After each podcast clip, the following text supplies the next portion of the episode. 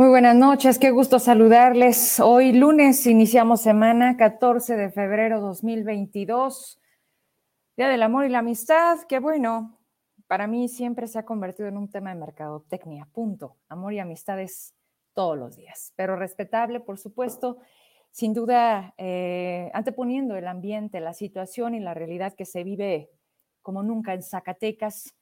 Uh, y bueno, quiero partir del ámbito nacional, de alguna manera con esta costumbre del comentario, para de ahí partir a lo local. Pues sí, eh, terminando prácticamente el viernes pasado el noticiero con ustedes, se hizo una enorme comunidad en Twitter sobre el tema del periodista Loret de Mola y eh, la manera en cómo se había expuesto la, mm, pues su capacidad económica derivado de su trabajo. De ahí vinieron las voces, algunos utilizaron un hashtag que se convirtió en tendencia, que era hashtag todos somos Loret, y eso provocó que para muchos eh, fuera prácticamente ponerse de un lado. Pero yo lo decía en este programa y lo repito, no se trata de una persona, se trata de la profesión misma, de lo que hacemos todos los días quienes hemos decidido dedicarnos a esto, quienes eh, cada uno tenemos nuestras realidades de acuerdo al lugar donde vivimos y las condiciones bajo las que también se deberán de trabajar, mayor aún cuando se trata de una empresa a la que simplemente somos un empleado más. A, a diferencia de lo que hoy particularmente yo tengo ante ustedes, que es mi propio medio, mi propia marca, y haber decidido ser independiente a través de esta vía digital que hoy nos permite esta salida de manera simultánea a través de YouTube, Twitter y Facebook. Gracias a todas las personas que se van conectando, gracias a todas las personas que cada vez más son en este canal de YouTube. Y mil gracias por todos los comentarios, llamadas y respaldo ante la situación que se está viviendo por el trabajo crítico de investigación incómodo, ya lo hemos dicho, de ahí sale este proyecto de los miércoles, el programa que ustedes hacen con nosotros y que cada vez más somos más. Un presidente que responde 11 días después a confirmar que su hijo efectivamente tiene que ver porque decidió, decidió buscar el sueño americano y decidió reactivar su profesión, que es abogado, pero con la obra del tren Maya. Por donde lo queramos ver, cada vez se enreda más y no hay al final pues algo claro. Está tan preocupante la popularidad del propio presidente que este fin de semana sonó mi teléfono y al contestar resulta que era una encuesta, una encuesta con tres preguntas que prácticamente decía lo siguiente. ¿Conoce sobre el último acontecimiento entre el presidente y el periodista Loret de Mola? Apriete uno, sí, apriete dos, no. ¿Cree usted eh, que impactará en la popularidad del presidente este tema? Uno sí, dos no. Y finalmente el tres. Eh, tenía que ver con una situación como de conflicto de intereses al respecto de lo mismo. Igual, sí, ¿no? Y al final te decían, apriete uno si usted es hombre, dos si es mujer, uno si está en este rubro de, de, edad. Y gracias por participar. ¿Qué cosa les da para que justo en este momento contraten? No le entiendo, o sea, ¿a quién le puede interesar? No creo que al periodista, sin embargo, sí al presidente. Yo les había dicho que en una plática que tuve hace una semana con gente que se dedica a las encuestas nacionales, me decía que el mayor o la mayor baja de puntos que ha tenido el presidente es precisamente el segmento de las mujeres. Y hoy, hoy sucede esto, en donde si conviene, hacemos veda, porque les recuerdo, estamos en veda por una revocación que el Señor valiéndole lo que costaba, porque no es gratis, ¿eh? la estamos pagando y son muchos millones de pesos que fácilmente yo les daba muchas razones para utilizar. Uno particularmente que eran los niños con cáncer, por mencionar algo. Pero no, no, no, no. Él está ensimismado en que la gente le confirme y le diga que si quiere o no seguir. Y también les decía, ¿y qué pasa si le decimos que no? Bueno, pues impugna y al final va a seguir qué absurdo se convierte que alguien que constitucionalmente 3.800 millones de pesos. 3.800 millones de pesos es lo que le está costando a México responderle al presidente si queremos que usted siga o no queremos que usted siga. Si nos da para entender este capricho, por mencionar uno de tantos, claro. Pero entonces, ante esta veda, dijeron gobernadores 18 morenos, escríbanme una carta donde digan que están conmigo, que me apoyan y que son los conservadores neoliberales, fifís, aspiracionistas perversos, los que quieren acabar con la cuarta transformación. Ayúdenme, diría David. Y sí, valiéndoles la veda, suben este documento en donde por supuesto va Don Davis diciendo que hashtag Zacatecas, híjoles, pues yo nada más tengo claro una cosa, y es que este estado es de los que menos apoyan a Andrés Manuel López Obrador. Y bueno, de ahí partimos a la parte de seguridad que en nada le está ayudando el propio gobernador, entre que no paga el magisterio, no paga jubilados, ya ganaron los amparos, pero no importa, no les pago. El dinero ya está, señores, el dinero ya se consiguió. Y es momento, mañana justamente se junta otra quincena, sería un mes de quincena. Y aquí en un momento les vamos a decir cuánto cuesta la nómina magisterial al Estado por quincena, porque vamos a tener la oportunidad de preguntarle ante la no respuesta y, la prohibición total del gabinete, es una instrucción del gobernador. Nadie da entrevistas. Nadie más que yo salgo en la nueva gobernanza decir lo que yo quiera. Y aparte mal, porque ya ven que entre que no les dan los datos y bueno, ahí en comunicación social, ¿qué les digo? Eso sucede el fin de semana. Y también el fin de semana empezaban a circular pues esta petición de la Fiscalía de Jóvenes Desaparecidos, todos los días absolutamente, me gustaría conocer cuando se refiere el propio presidente y David, multiplicando o duplicando el mensaje de que en Zacatecas van a la baja los delitos, va bajando la violencia. ¿En qué parte? Nos gustaría saber. Porque la realidad es muy distinta, porque el miedo se siente una vez que uno pisa la calle, porque no estamos seguras y porque ayer encontraron a cuatro cuerpos de los cinco jóvenes desaparecidos la noche del sábado, todos del municipio de Remurguía, mejor conocido como Nieves. Vinieron a la capital en un vehículo de ellos, una camioneta, que las primeras horas del domingo fue encontrada con sus cuerpos en esa misma camioneta en el Marengo, este rancho que todos ubicamos.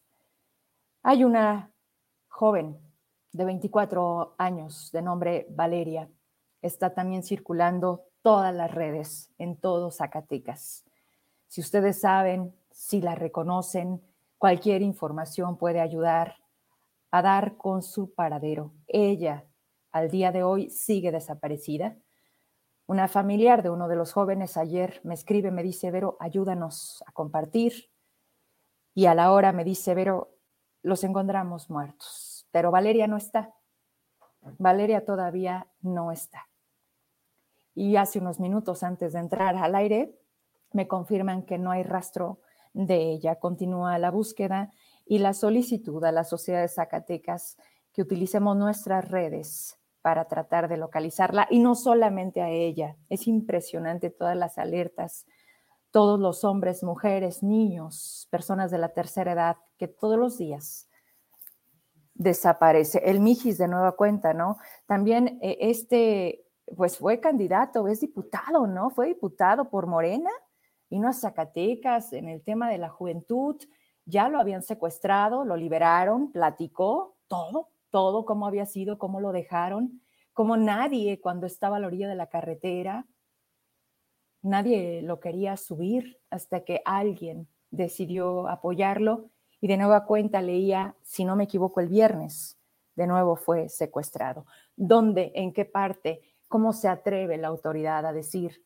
que los índices están bajando, que la inseguridad es menos cuando nosotros vivimos todo lo contrario? ¿Cómo estos jóvenes universitarios que haya sido de un antro donde fueron sacados, donde hayan estado, hoy nadie está a salvo Hoy absolutamente no sabes ni la hora, ni el día en el que, de nueva cuenta, una mujer policía en tránsito le disparan en su día de descanso.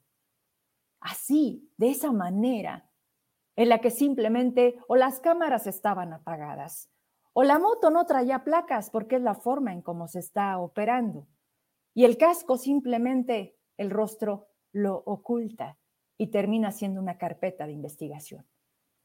Un mensaje que no ha meritado la atención del gobernador, un gobernador que se dice estar atendiendo el tema del magisterio, cuando sabemos que el dinero estaba disponible desde diciembre. Una mentira tras otra como las de él mismo, en donde busca que quizás un día, tantas veces de decir la mentira, se convierta en una verdad. Esa es hoy la realidad que tenemos en Zacatecas y que se convierte en algo peligroso para todos.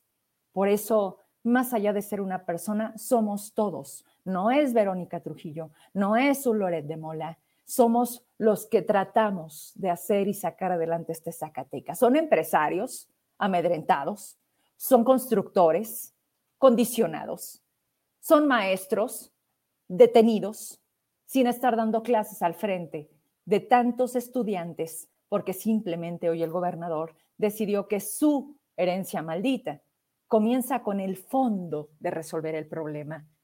Y mientras, ¿de qué vamos a vivir? ¿Cómo se va a sostener? Un problema está llevando una espiral de muchos problemas y parece que el principal, que se mostró en su toma de protesta como querer ser el mejor gobernador de Zacatecas, nos está quedando a deber mucho a solamente seis meses de distancia. Vámonos con la mesa de análisis que tenemos preparada para ustedes este día. ¿Ya están todos? Bien, pues comienzo a saludar. Gaby Basurto, diputada local, qué gusto saludarte. Vámonos con Marcelino Rodarte de Movimiento de Bases, también presente esta noche. Jorge Luis Esparza representando pues a gran parte del maestro jubilado, abogado Jorge Rada, que también si alguien ha estado desde el principio con este tema, pues es él. Y vamos a hacer algo, si les parece, para tratar de tener el audio limpio. Vamos hablando, los demás nos silenciamos y de esta manera tratamos de que sea de calidad a lo largo del programa la charla que vamos a tener con ustedes. Primero, qué gusto saludarles. Gaby, ¿cómo estás? Buenas noches. Buenas noches, Vero. Muy bien, con un poco de frío, pero aquí estamos listos. Muchas gracias. Y ahora sí te vamos a tener todo el programa, ¿verdad? Aquí estaré, todo el programa. Muchas gracias. Muy amable, diputada. Marcelino, qué gusto saludarte. ¿Cómo estás? Buenas noches, Vero. Muy bien, gracias. Con frillito, eh, muy desangelados por la nueva gobernanza, muy agredidos, pero seguimos luchando y no vamos a claudicar. Gracias, Marcelino. Eh, tuvo por ahí un detalle de conexión. Espero que Jorge Luis ahorita en breve se, se, vuelva a conectar. ¿Cómo estás, abogado Rada? Buenas noches. Hola, ¿qué tal? Muy buenas noches a todos. Gracias por acompañarnos. Bueno, pues vámonos directo. Gaby, hoy diputada local, la verdad es que ante la negativa de poder tener una plática con los funcionarios de la nueva gobernanza, específicamente del área de finanzas, o por ejemplo del ISTASAC, o por ejemplo del magisterio, pues hoy no contamos con esa vía. Sin embargo, reconocemos el cargo que anteriormente ostentabas, que era la subsecretaría de ingresos en finanzas de egresos. de, egresos, gracias. Y eso me da la posibilidad de poder dimensionar, porque tú sí tienes esos datos. O quizás hayan cambiado un poco, pero, pero bueno, también nos podrás decir, pero sucede esto. Quiero que nos platiques, Gaby, si efectivamente esta retórica de un gobernador que nos dice que no hay dinero en el Estado, que no hay manera de pagar al magisterio, es de verdad algo que podamos entender o definitivamente cada que la federación deposita los recursos que de por sí ya deben de llegar al estado de Zacatecas. Uno, y para dejarte hablar. Dos, ¿cuánto le cuesta al estado de Zacatecas la quincena del magisterio? Eh, ¿Qué sucede ante, la, el no pago? O sea, ¿qué pasa con el IMSS? ¿Qué, ¿Qué pasa con los trabajadores que están pagando su casa? ¿Cuánto le representa al banco que no se mueva ese dinero? Porque muchas veces hemos escuchado, diputada, que decimos, es que se están jineteando la lana, es que cuántos rendimientos le dan al, al gobierno porque la lana se sostenga. Me gustaría, aprovechando que estás aquí y que tienes la experiencia y esa información, nos dimensiones de qué estamos hablando. Mira, Vero, antes que nada, buenas noches a los compañeros y al auditorio que siempre, que siempre te sintoniza. Mira, platicarte, eh, los recursos del Estado de Zacatecas llegan prácticamente mmm, cada, cada 11 de cada mes, cada 18 de cada mes y cada 31 de cada mes. Pero yo, yo partiría de, de algo muy esencial, que era algo que yo también les decía a mis compañeros diputados. A la hora que se aprobó el presupuesto 2022, se pusieron 2 mil millones de pesos virtuales, ¿ver? Esos 2 mil millones de pesos virtuales, que recordarán que yo les decía mucho que eran virtuales, exactamente esos 2 mil millones los pusieron en la nómina educativa. Es decir, ellos mismos se contradijeron en la exposición de motivos del decreto de presupuesto, establecía que la nómina magisterial estaba garantizada, pero luego veías cómo estaba garantizada y eran 2 mil millones de papel en el aire. Ahora sí que fueron utópicos, vaya. Ahorita yo revisando, antes de entrar al aire con ustedes, yo revisaba ahorita los calendarios de ingresos y precisamente pusieron desde enero el ramo 11, que es el, recurso extraordinario que se supone que se gestiona con la federación. Es decir, normalmente, ¿qué sucede en un año natural? Yo les digo, en un año natural, en enero, pues se tiene recaudación, el, el, la federación normalmente no apoya hasta el mes de marzo. ¿Qué se debió de haber hecho? Pues haber puesto desde el mes de marzo los recursos extraordinarios e ir a gestionarlos. Tener dos meses para ir a gestionar el recurso que era necesario para los maestros. Yo siempre les he dicho que la solución, porque ellos siempre me dicen, es que la de fondo no es esa. Y le digo, es que son dos soluciones paralelas. Uno, la federalización de la nómina y dos, el pago inmediato a los maestros. Son dos temas que sí deben ir paralelos, claro que sí, pero son dos cosas distintas. Porque hoy tienes a los maestros, a más de 6.600 maestros que el día de mañana tendrían ya dos quincenas que no cobran. Entonces, el pago inmediato es, es importante. El gobierno del estado es el patrón. El patrón de los maestros estatales es el gobierno del estado. Y qué bueno que vaya y gestione, sí, pero la responsabilidad no es del gobierno federal, es del gobierno estatal el pago a los maestros. ¿Cuánto cuesta? Yo les decía hace un ratito que estuve también platicando con algunos maestros, les decía, a ver, tenemos quincenas grandes, que yo te digo. La quincena del 15 de enero es una quincena grande. ¿Por qué es una quincena grande? Porque se paga la aguinaldo. aguinaldo. Pero la segunda de febrero es una quincena ordinaria. Es decir, que tiene algún bono, pero no es un bono extraordinario. Y la quincena del día de mañana es una quincena también ordinaria. Más o menos estaríamos hablando de 50, 60 millones de pesos lo que costaría estas dos quincenas. Te digo, puede variar los datos, sí, pueden variar porque pues cada, cada, cada año hay incremento salarial y puede que yo no tenga los datos de hoy, los, los que hoy tenemos, pero es más o menos alrededor de eso. También en los datos que ahorita acabo de revisar, eh, las participaciones federales están llegando, Vero. Es decir, los 11 de cada mes, los 18 de cada mes y los 31 de cada mes llega dinero al Estado. Desgraciadamente yo hoy no veo la voluntad del gobierno del Estado para pagarle a los maestros. Es decir, si se tuviera la voluntad de pagarles, se buscaba realizar eh, el pago con recursos estatales o con participaciones federales. La presión que quieren hacer a la federación, yo creo que en estos momentos no es la adecuada, debe de hacerse con la, la, la, gestión de los recursos en la federación, pero no teniendo a la gente sin su quincena. Yo creo que ahí es donde eh, diferimos mucho en las nuevas políticas económicas, que bueno, hasta entonces es lo que estamos viendo, pero yo sí difiero mucho, ¿por qué? Porque no somos empáticos, no nos ponemos en el lugar de, de la persona, en el lugar del magisterio, que ya serían dos quincenas y su pago. Eh, más o menos ese es el panorama y espero que más o menos lo haya, lo haya dicho sin hablar en tecnicismos, porque luego me dicen que hablo muy técnica, pero más o menos es lo que sucede. Esos dos mil millones son virtuales, pero tu estado debes de cumplir con tu obligación. Yo les ponía un ejemplo muy básico, la otra vez que iba a, a pintarme el cabello y se los pongo aquí con ustedes. Yo les decía, imagínate, la chica que estaba pintando el cabello, que el compañero, que es el dueño de la estética, te dice, ¿qué crees? No tengo lana para pagarte. Tú ve y cóbrale a la clienta a su casa. Tú ve y cóbrale a la clienta, porque la clienta, tú le hiciste el trabajo, entonces tú ve y cóbrale a ella. Tu patrón es el gobierno del Estado, es el que debe de responderle a los más de 6.600 maestros. Yo creo que ahí es donde tenemos la gran diferencia de política que uno no entiende ahora de este lado, pero, pero que así está. O sea, el panorama financiero está, el, el Estado sí tiene sus recursos.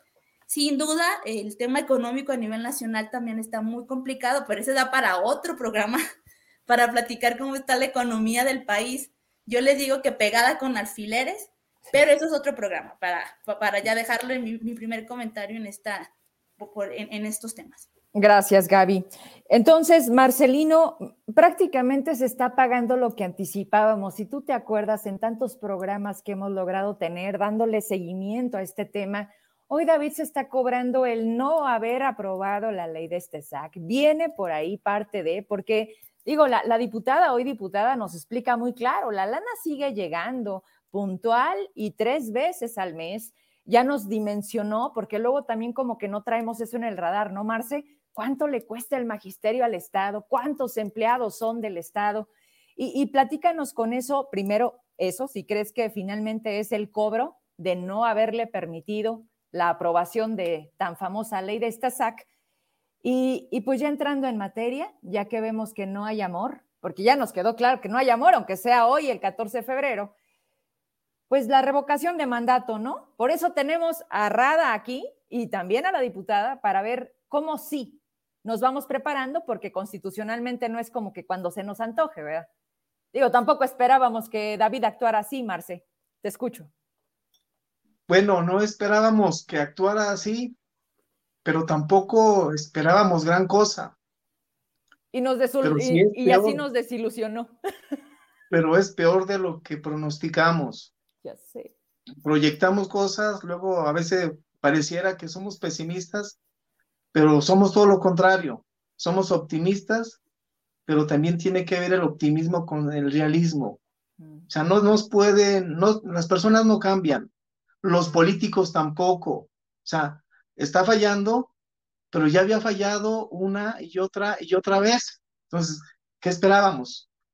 Nada más lo que sí esperábamos, a lo mejor no, no grandes cosas, no grandes avances, pero lo peor es que no solo no avanza, está interrumpiendo el flujo de dinero en Zacatecas. El no pagar la nómina, como tú dices, por venganza, por capricho, por ineficiencia, en esas tres etiquetas, eh, ya no sé cuál es de más peso, pero ahí están las tres latentes, que cada quien valore y que él valore eh, cuál es su impulso. Pues no es un impulso político, pero no es la nómina estatal, solamente la que está siendo afectada, no son nuestras familias, las ocho mil familias, son los miles de alumnos que están sin recibir su, su educación, Estamos hablando del sistema educativo. Si un gobierno no se preocupa y se ocupa de atender la salud, la educación, la, seguridad, el empleo, que son discursos básicos, fundamentales, entonces, ¿qué le interesa? ¿Será un político de altura que quiera hacer historia, que diga que es más importante el bacheo, el encarpetar una carretera ya encarpetada que pagarle el sistema educativo, de formar ciudadanos.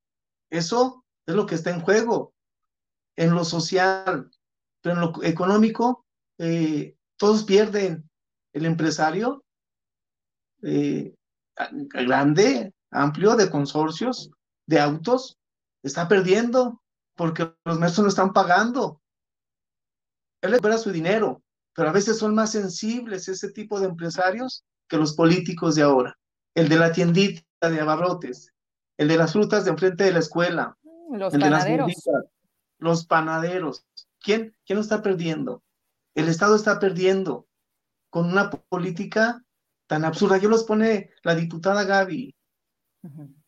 Ella sabe cómo es. Nosotros no sabíamos, pero el día 15 entendimos que no es difícil, que solamente hay que ir a la ventanilla, hacer el procedimiento, aceptar lo que le ofrecen para una urgencia como esta.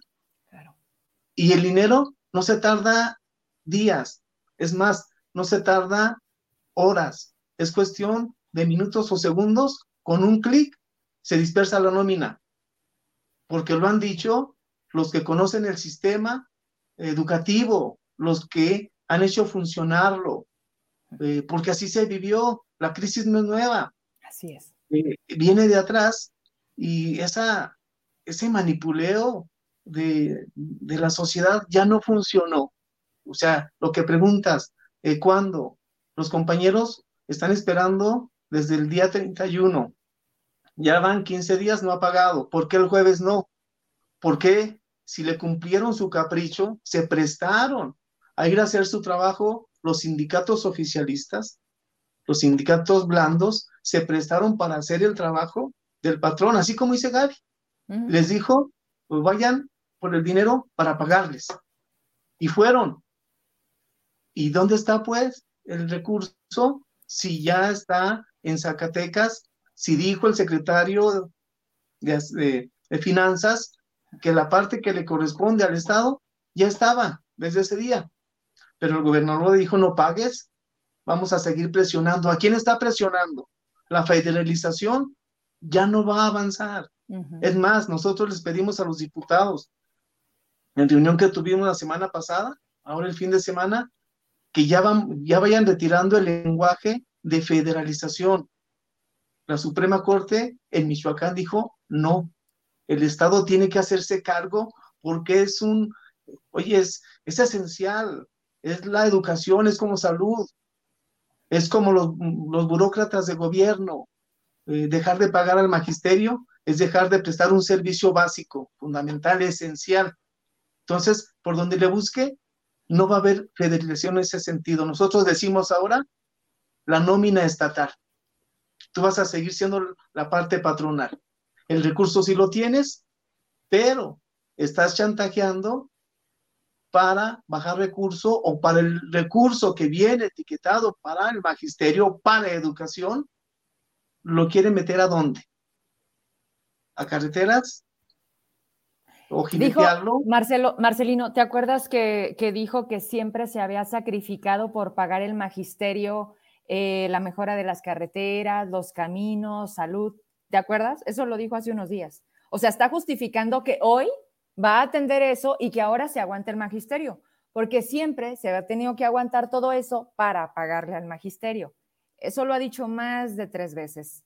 Digo, es que luego entre líneas hay que quedarnos con una cosa porque se nos va y todos los días nos sorprende con otra que nos saturamos. Nada más, yo, yo, tiene razón, federalización, pues prácticamente se desvanece porque aparte no está considerada. El presidente dijo, lo vamos a ver. Ellos lo vendieron como se va a hacer, pero es muy distinto. Exactamente, Vero. Aquí nada más para contextualizar. Sí. Y el referente que tenemos, Michoacán, Magisterio Estatal, son cerca de 30 mil. Es mucho más amplio que Zacatecas. Aquí somos un tercio. Allá tienen el, el atorón fuerte, la crisis fuerte para la federalización, no es el mapa prestacional, así como tal. Es la parte que tiene que ver con seguridad social. Ellos tienen ISTE, nosotros tenemos IMSS y tenemos ISTESAC. Eso mete en una crisis mayor la decisión de la federalización. Por eso no encontramos aliado en el presidente para este tema, porque sería, porque lo entiende mejor que David. David no lo entiende, a él le interesa cuánto, qué es más rentable para mi bolsillo, para mi familia, la educación o carreteras. Él no está pensando en personas, él está no está pensando en sujetos, es la diferencia. Él está pensando en objetos, nos ve como estadística.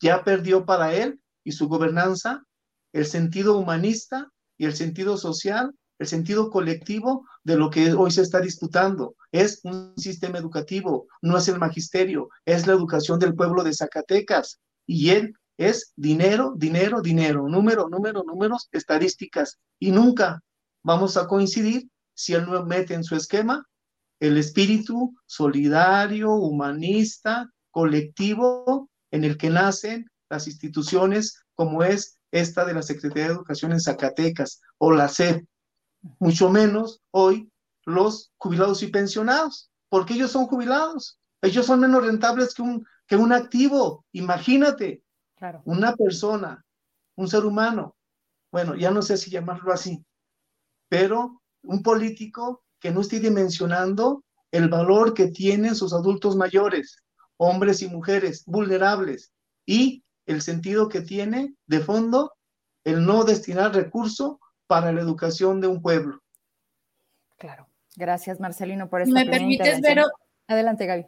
Me, me, faltó por ahí, tú me preguntabas el tema, yo creo que también algo de lo que es muy grave por el no pago a los maestros en activos es todos aquellos que tienen sus créditos. Tenemos maestros que tienen créditos de auto, créditos hipotecarios o algún otro crédito aunado o vinculado a, sus, a su nómina. Imagínate los intereses que van a pagar esos maestros. Imagínate lo que les va a costar. Y, y yo siempre les hacía la diferencia. Como patrón, tú tienes la obligación de pagarle a tus empleados. Si no tienes dinero, pides prestado para pagarles. Y el costo financiero lo asumes tú como patrón. Hoy, como estamos, los maestros están asumiendo el costo financiero de que el gobierno no tenga dinero para pagarles. ¿Quién les va a pagar esos intereses? ¿Quién les va a pagar e, e, esos sus créditos? O sea, y esos intereses los va a asumir el maestro, cuando debería de asumirlos el patrón. Nada más que han satanizado los temas de los cortos plazos, han satanizado que no se debe pedir, pero al final, si tú no tienes para pagar, que es lo que nos han dicho desde el mes de, del 31 de enero que no se tiene, pues busca la manera de hacerle frente a tus obligaciones patronales. Es tu obligación pagarle a los maestros. Y veía en los comentarios, claro que el derecho humano de tener un salario digno por tu trabajo también lo están transgrediendo. También es un tema de derecho humano el hecho de que no les paguen. Pero imagínate, tenemos maestros enfermos de COVID, que no pueden salir de sus casas, que no tienen para la medicina, que no tienen para la comida y tienen que asumir y pedir prestado. Entonces, yo sí creo que también eso es un tema que no hay que dejarlo en el radar, porque esos intereses hoy los están pagando los maestros. Bien. Gracias, Gaby. Eh, Jorge Luis, a ver, vamos actualizándonos porque eh, hemos estado ahí eh, el pasado viernes e incluso ustedes estuvieron viendo la entrevista con el exfuncionario del instituto de, del ISTESAC. Y vaya, pues prácticamente se enredó solito, ¿no? Simplemente con sacarle el tema de los aires acondicionados, de los que tú dabas cuenta, en donde confirma que era una compra irregular, pero que pues ya estaba firmado, tenía que pagar. ¿Qué pasa, Jorge Luis? Ya le decía yo, esto es una pequeña muestra de cómo está el gobierno entero. O sea, sabes que está mal, pero tú eres parte de esa complicidad o de esa omisión. Por mencionar solo 38 aires acondicionados que no me confirmó dónde estaban. Creo que están en Paraíso Cascán. Vaya, o sea, todísima madre, ¿no, Jorge Luis? Porque imagínate de qué tamaño fue la cajota grande. Yo nunca he visto el Istesa como caja chica.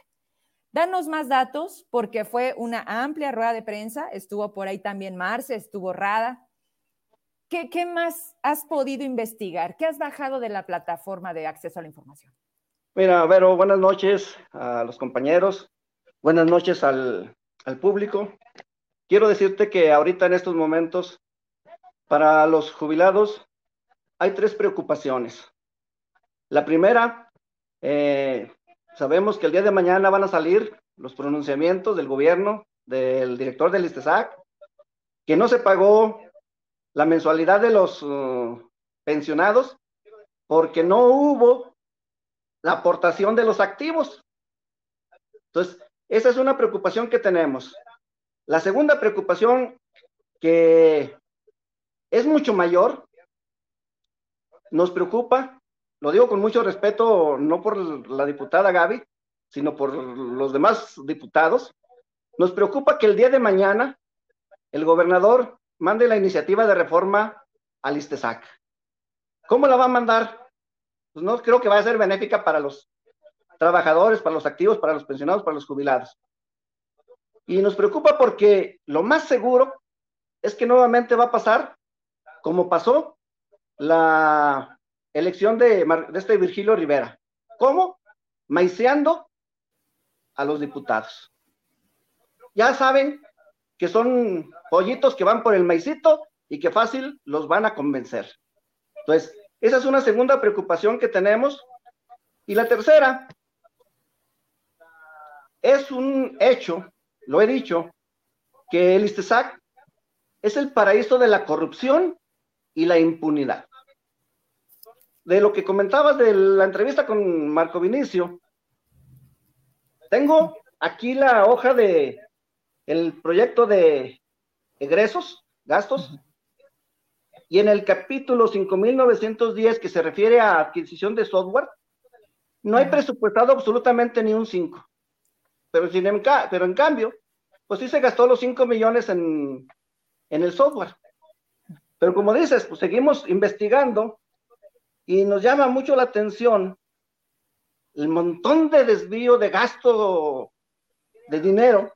Y lo que más ahorita me ha molestado es darme cuenta que hay una partida de apoyo social.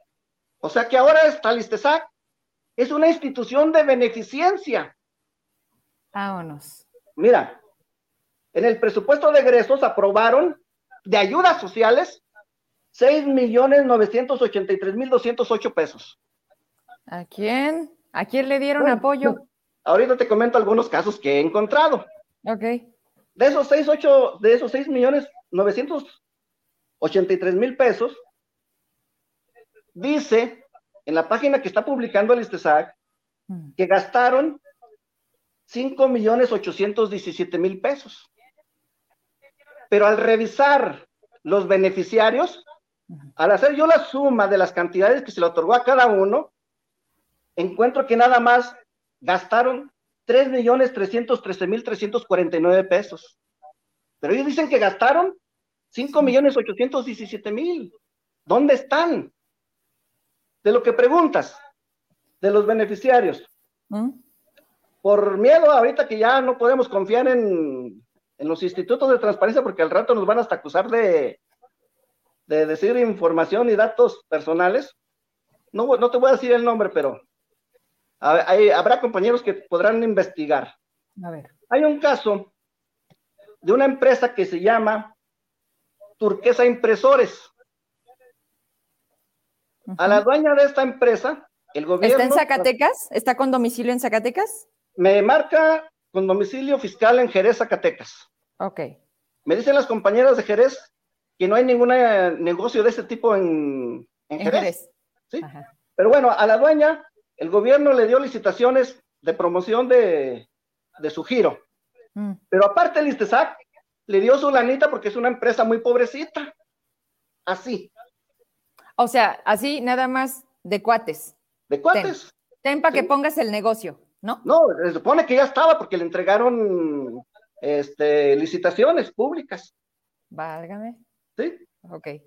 Hay otro caso donde una beneficiaria, bueno, fue lo que encontré al investigar. Sí. Una beneficiaria que recibió 51.752 pesos, aparece que tiene un juicio del Poder Judicial Federal porque le hicieron un crédito de vivienda y no pagó. Y el le otorga esa lanita para que se ayude. Un tercer caso, eh, hay una persona que recibió igual 51.752 pesos y al, al investigar me encuentro que esta persona, al buscarla yo por su CURP, quiero bajar su CURP y en el, en el software de CURP del gobierno de, eh, me dice que esta persona fue dada de baja por defunción. Entonces, no sé si el dinero se lo dieron antes o se lo dieron ya. No, pues después estaría. después, ¿no? Entonces, así de ese tipo, así de ese tipo, hay muchas situaciones. Hay más información de otro tipo que todavía no quiero Hacer pronunciarla, decirla al aire, porque queremos investigar cuáles los contratos, porque son contratos de que cada mes se le, han entregado, se le han entregado a esa empresa un millón de pesos cada mes. Entonces, queremos investigar, quiero investigar con qué fines los contratos, no he encontrado el contrato, cuál es el fin de esa empresa, qué relación tiene con el instituto.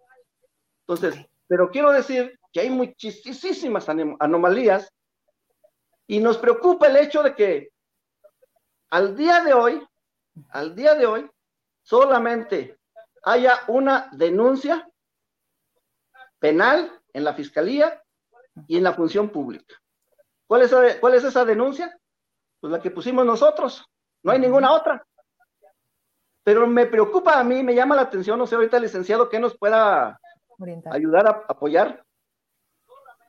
En la primera denuncia que hicimos por la falta de pago en la función pública, no se ha abierto la carpeta de investigación. y, en la segunda y en la segunda denuncia, en la segunda denuncia que hicimos más recientemente en contra de Marco Vinicio Flores, ahí sí ya abrieron la carpeta. Entonces, ¿a qué cosas, no? Porque se cambió de partido, porque no se No, más bien, más bien yo para mí la lectura que estoy entendiendo es que van a proteger a los gobiernos, a, los funcionarios mm. de David Monreal y a los funcionarios de los pasados, eso sí, aplíquenles todo el peso de la ley. ¿Tú crees? Es lo que, es lo que estoy viendo. Pero yo veo que prácticamente les repartieron cargos. Mira, simplemente voltea rapidito a la capital, ¿verdad, Rada? Digo, pero bueno, entonces vamos a la parte del abogado. ¿Cómo está, Rada? A ver, vamos, vamos entonces, este, ya, ya, nos, ya nos dio un poco cada, uno de los presentes en esta mesa. Eh, eh, me llama mucho la atención, Jorge, que derivado de conforme van avanzando los días, cada vez es más la gente que de manera anónima, y entendemos perfectamente por lo que representa, nos dan información. es importante decir que vamos entendiendo cada vez más este rompecabezas en donde Jorge le rasca de un lado, Marce tiene conocimiento y experiencia, hoy Gaby nos puede decir, a ver, la cosa está así, y tú que de alguna manera dijiste, bueno, va, y, no sé si te arrepientes o ya estás bien metido, Rada, porque volteamos y magisterio, volteamos y jubilados, volteamos y periodistas. Pero así está Zacatecas y pues gracias, gracias por traer tanta cosa abierta. Hoy es necesaria. Actualízanos con esto que, acabamos de tener. Sí, pues desafortunadamente estamos viviendo una crisis de constitucionalidad en el estado de Zacatecas. Hay una crisis incluso de legitimidad democrática, eh, porque vemos que importantes sectores de la sociedad pues están alejándose de las decisiones que deberían de ser políticas públicas en beneficio de la sociedad, lo cual está contrariando incluso eh, disposiciones constitucionales como el artículo 25 que señala de la generación de políticas públicas en favor de la ciudadanía, de las entidades federativas, de la federación. Entonces, eh, creo que ahorita estamos entrando ya de verdad en una crisis de legitimidad de, la, del gobierno propiamente.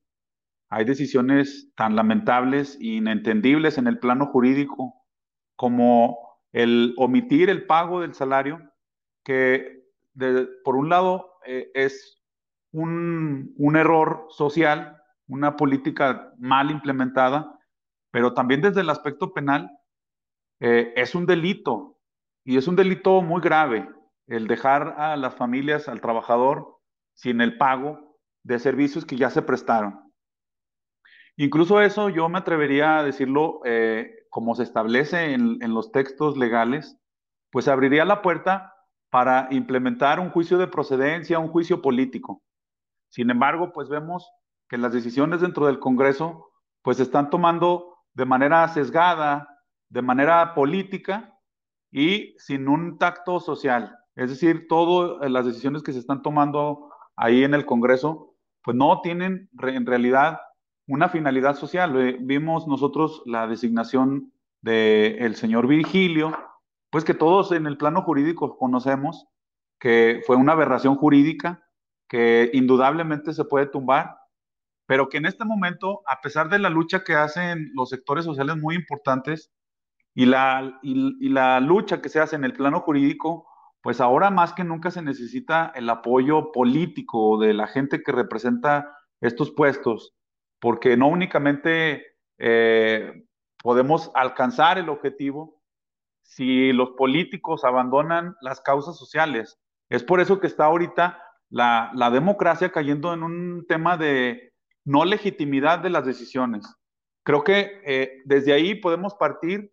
Creo que el tema de la federalización de la nómina pues es totalmente eh, inconcebible en el plano jurídico. Existe una sentencia por parte de la Suprema Corte en el que señala que la Ley General de Educación prohíbe eh, o, limita a que la federación absorba todas las, eh, las obligaciones a que tienen las entidades federativas. Entonces, yo veo las, las noticias, veo el posicionamiento del gobierno del Estado, del gobernador, y jurídicamente yo no entiendo cómo insiste eh, en federalizar supuestamente la nómina, cuando es claro y es evidente que ya existe un precedente a partir de, del mes de enero. Ahora, si nos vamos al tema de los tiempos, de los términos, eh, la controversia constitucional que interpuso Michoacán, el gobernador de Michoacán, para el tema de la federalización de la nómina, duró tres años. O sea, duró demasiado tiempo para resolverse. Estamos apenas iniciando ese tema cuando ya existe un precedente. ¿Por qué queremos judicializar, un tema que ya fue resuelto pues por la Suprema Corte? Ya existe un precedente. Entonces, la verdad es que, por un lado, que se tome eh, las decisiones del gobierno y por otro, pues yo no le veo base jurídica por ningún lado, pero sí mucho tema político. Aquí yo quiero regresar a algo antes de irme con Gaby para dar una vuelta más a esta mesa.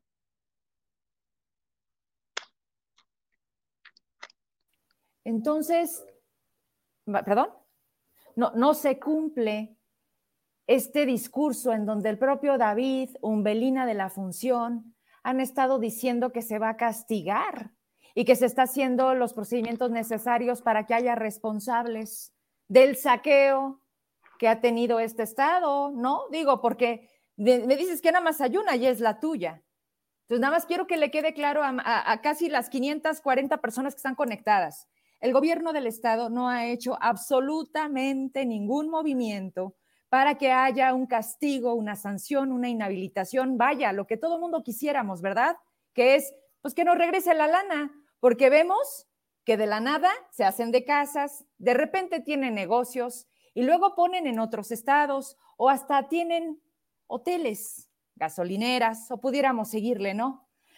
Nada más ojo, porque luego pasamos, hablamos y se pierde. No, hoy el gobierno del estado ha mentido con buscar que realmente alguien o muchos se hagan responsables de cómo se encuentra el estado de Zacatecas.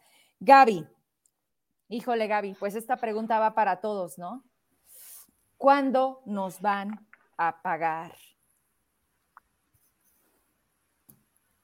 ¿Qué les puedo Híjole, e, es una pregunta difícil porque si te la contesto como Gaby ciudadana, que es como, como digo, e, está muy complicado, son decisiones y políticas, como bien decía el abogado Rada, no sé, hasta cierto punto políticas. Yo creo que se podría pagar el día de mañana, o sea, si se, tuviera, se tuviera condiciones eh, de voluntad, igual a lo mejor una quincena y decir, oye, pues aguántame. Yo creo que el que, el que paga en abonos pagar quiere, o bueno, algo así es, es el dicho que luego eso muy mala para los dichos, pero, pero la verdad es que se tuviera la voluntad de pagar, yo creo que mañana se podría, pues hasta una quincena, digo, la verdad es que ya no creo que aguanten está el profe Marcelino, el profe Jorge Luis, yo creo que eh, la gente vive al día, o sea, el, hecho de que no te pongas en esa situación de pensar en que la gente vive al día, que hoy ya no tienen, que si tenían ahorros ya se los acabaron, que si tenían a quien pedirle prestado, yo veía en los comentarios, oye, pues le pido prestado y son, mis amigos son maestros y tampoco tienen, ¿a quién le pido, verdad? Claro. Entonces, híjola, yo creo que es una respuesta muy difícil. Yo creo que solo, solo lo podrían decir los funcionarios que hoy día tienen la responsabilidad de pagarle a los maestros y de realizar los, los pagos. Pero yo creo que sí se podría ya, ya comenzar a, pagar y coincido un poco con lo que comenta el abogado Rada, creo que hoy, hoy la legalidad se está yendo por un lado y la aplicación de políticas públicas y las nuevas políticas públicas por otro. Y yo creo que como servidores públicos, yo con 16 años de servicio público, los, servidores públicos solo estamos permitidos hacer lo que está marcado en la ley. Y la ley está marcado que el gobierno tiene que hacerle frente a sus compromisos pero yo sí no podría dar la respuesta. Yo creo que sí se podría pagar, sí se podría pagar, pero no sé cuándo lo van a hacer. Ahí sí no me atrevería a decirles fechas. Ojalá eh, que sea mañana. Yo creo que por, todos los maestros que hoy ya necesitan y urgen de un salario que es de ellos, que ellos ya trabajaron. Ya de vengado. Yo creo que, ajá, y ya de vengado, yo creo que ya deberían de pagarles mañana, pero no podría asegurarte que lo van a hacer. Y ya que, estamos con eso, a ver, viene lo bueno. Revocación de mandato. Quizás como nunca empezamos a escucharlo, ¿no? Quizás como nunca empezamos a entenderlo. Primero lo nacional, que bueno, tiene un tinte distinto, pero muy distinto al que también pudiéramos considerar en el estado de Zacatecas. Eso lo trae muy claro Marcelino, Jorge Luis y el propio Rada, y sé que tú también, Gaby. La gente te pregunta al respecto de esto, desde la trinchera, desde la legislatura, hoy el cargo que ostentas, qué sí se puede hacer, de qué se trata, porque no queremos equivocarnos, porque creo que tú también, en esta representación del pueblo que la confianza te dio, quieres que nos vaya, vaya, pues bien, ¿no? ¿Qué, qué, qué, qué caro nos está costando? Pero hay que decirlo, Gaby Basurto, desde la legislatura, ¿cuál es el procedimiento que quizás nunca se ha hecho que tendríamos que empezar a hacer? Mira, platicarles, el tema de la revocación de mandato es unas, unos cambios que se hicieron en la Constitución Federal y en la Ley de Participación Ciudadana. Por ende, en el Estado se deben de realizar los cambios a la Constitución Política del Estado de Zacatecas y a la propia Ley de Participación Ciudadana. Sin embargo, también tenemos que considerar que este tema, eh, como lo estamos viviendo hoy a nivel nacional, de hacer los cambios, y, hoy les platico, hay dos iniciativas hoy en el Congreso que están en, la, en la Comisión de Puntos Constitucionales, en la cual una se fue presentada por el anterior diputado Jesús Padilla eh, en, la, en, la, en la pasada legislatura y otra que fue presentada por el diputado José Luis Figueroa el año pasado, yo creo que en octubre del año pasado fue presentada. Estas dos iniciativas o modificaciones a la Constitución están en esta comisión y que debe de dictaminarse los cambios que se deben de hacer a la Constitución política del Estado de Zacatecas y hacer todo el procedimiento propio con los ayuntamientos. Modificar la ley de participación ciudadana donde le dé entrada precisamente a que la ciudadanía tenga esa posibilidad de decir si se va o no una, un, servidor público, en este caso de elección popular, pero también en los tiempos es muy necesario que la gente lo sepa, es decir, no hoy día se hacen los cambios y mañana en un mes hacemos la revocación de mandato, no es así. Como está a nivel nacional, es que debe de tener por lo menos tres años el servidor público por el cual se debe de someter a la revocación de mandato o no y precisamente cumplir ciertos requisitos de la, de la población y de la lista nominal que puedan decir si se va o no se va y poder realizar el ejercicio de revocación de mandato. Es decir, lleva varios, varios temas eh, jurídicos, legales del Poder Legislativo y posteriormente también en un temas electorales o donde participa el órgano electoral. Entonces, no es tan sencillo como decir hoy, ya no queremos, no, no, no es así. Yo, creo que también es importante que la gente sepa eh, lo que sigue y lo que sigue en un proceso de este tipo. Hoy lo estamos viviendo a nivel nacional con el tema de la revocación de mandato, que tú decías al inicio de, tu programa, más de 3.800 millones de pesos, y que al final sabemos que si decimos que no, pues van a decir, híjole, la ley no es retroactiva, entonces no le aplica al presidente Andrés Manuel, le va a aplicar al próximo presidente. Entonces, sí hay ciertos temas que hay que ir cuidando, pero que sepa la ciudadanía que hoy día ya se encuentran esas dos iniciativas en el Poder Legislativo y que se tienen que perfeccionar para dictaminarlas y posteriormente ya sea ley y sea, y sea ya posible la revocación de mandato en Zacatecas. Para que entienda la gente, porque luego también es parte de un lenguaje propio del Congreso y de tu actividad. Estas iniciativas ya existen, o sea, alguien ya subió a la tribuna y habló del tema de revocación en el Estado cuando dices no se ha dictaminado, ¿qué significa? ¿Cuánto nos puede llevar en el que es cuestión de voluntad política también? Es cuestión de que a Gaby Basurto diga, yo mañana, el día que hay sesión, de nuevo subo el tema. No. ¿Cómo es, Gaby? Mira, platicarte, precisamente en la, en la legislatura se encuentran 30 eh, comisiones legislativas en las cuales los asuntos se van acumulando, dijéramos de alguna manera y somos miembros algunas eh, en algunas comisiones. Esas comisiones legislativas les llega el asunto o les llega la iniciativa. En esta comisión se debe de analizar, se dictamina a favor o en contra o que no proceda la, iniciativa que fue sometida o la, la iniciativa que fue presentada y después hace un dictamen y ese dictamen se pasa a votación de los 30 diputados y ya los 30 diputados dicen, ok, eh, que se apruebe ya la, modificación a la constitución, se da el, a favor y se pasa al otro procedimiento que sigue en la, parte legislativa. Más o menos es, lo que tenemos. Por ejemplo, yo te digo, en, la comisión que, que, yo presido, por darles el ejemplo, yo me encontré con iniciativas desde el 2018, que estaban ahí en el tintero, que hay que empezar a volver a revisar, a ver si son todavía actuales, ver el dictamen, o sea, sí existe un pues, procedimiento. ¿Qué son los otros diputados? No, pues no sé, pero aquí el tema es que yo me encontré mucho rezago en esos temas. Hay que ponernos a trabajar. Yo coincido con muchos de los comentarios que, hoy en un ratito he estado revisando aquí de entre ojo. Yo creo que hoy los diputados tenemos esa obligación de ya eh, empezar a sacar dictámenes. Tú me dices, oye, ¿y el dictamen ese cuánto tiempo y demás? Yo creo que no te puedo decir yo mañana sale, ¿no? Porque aparte es un, es un tema que debe ser eh, votado en un periodo ordinario que empieza el 7 de marzo y el 7 de, a partir del 7 de marzo ya se presentan los dictámenes de las comisiones que tengan para someterlos a, a votación de pleno. Pero ese es el procedimiento más o menos que se debe de seguir para el tema de revocación de mandato. Oye, Marce, Jorge y Rada, pues se vuelve muy complicado cuando cuando vemos que los diputados prácticamente por indicaciones del señor gobernador hacen o no hacen, ¿no? Digo, aquí tengo a una diputada que, el tema del magistrado, pues la verdad es que no venía al caso, ¿no? Pero nos sorprendió porque ese famoso bloque plural, pues hoy ya no, o sea, dice, dice Jorge Luis, eh, ¿cuánto les ofrecieron, Gaby? ¿Cuánto no aceptaste? O a ti no te invitaron a la, quiero mi 100, ¿no? No, no, no, no, no. Bueno, yo, yo la verdad, a mí no me ofrecieron nada. Eh, es un tema, yo creo que de convicción, yo lo decía en tribuna, es un tema de legalidad.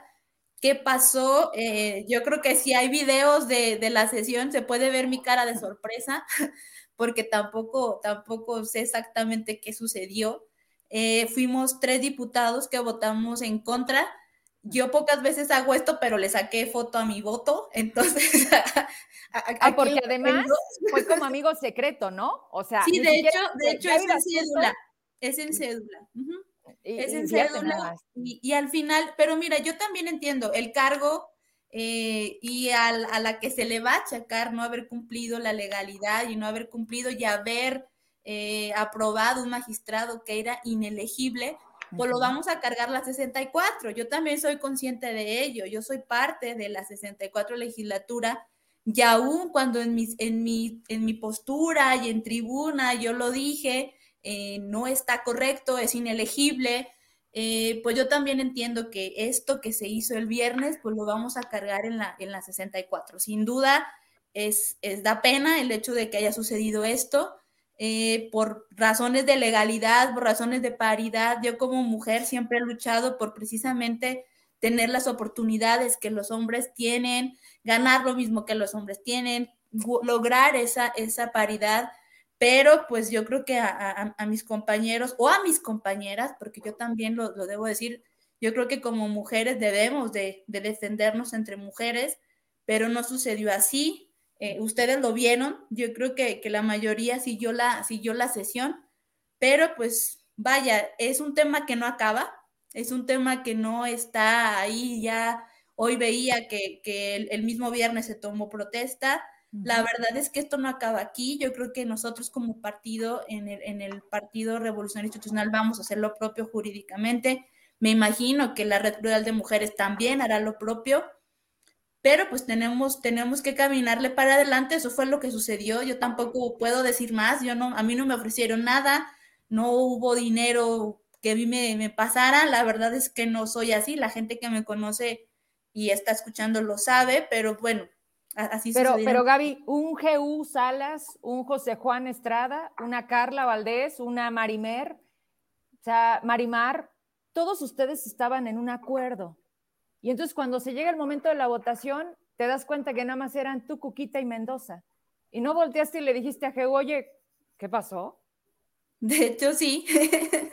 no, de, hecho, cuando, cuando sucede, cuando dan los números, eh, yo sí volteé al lado y dije, pues, pues, ¿qué pasó, no?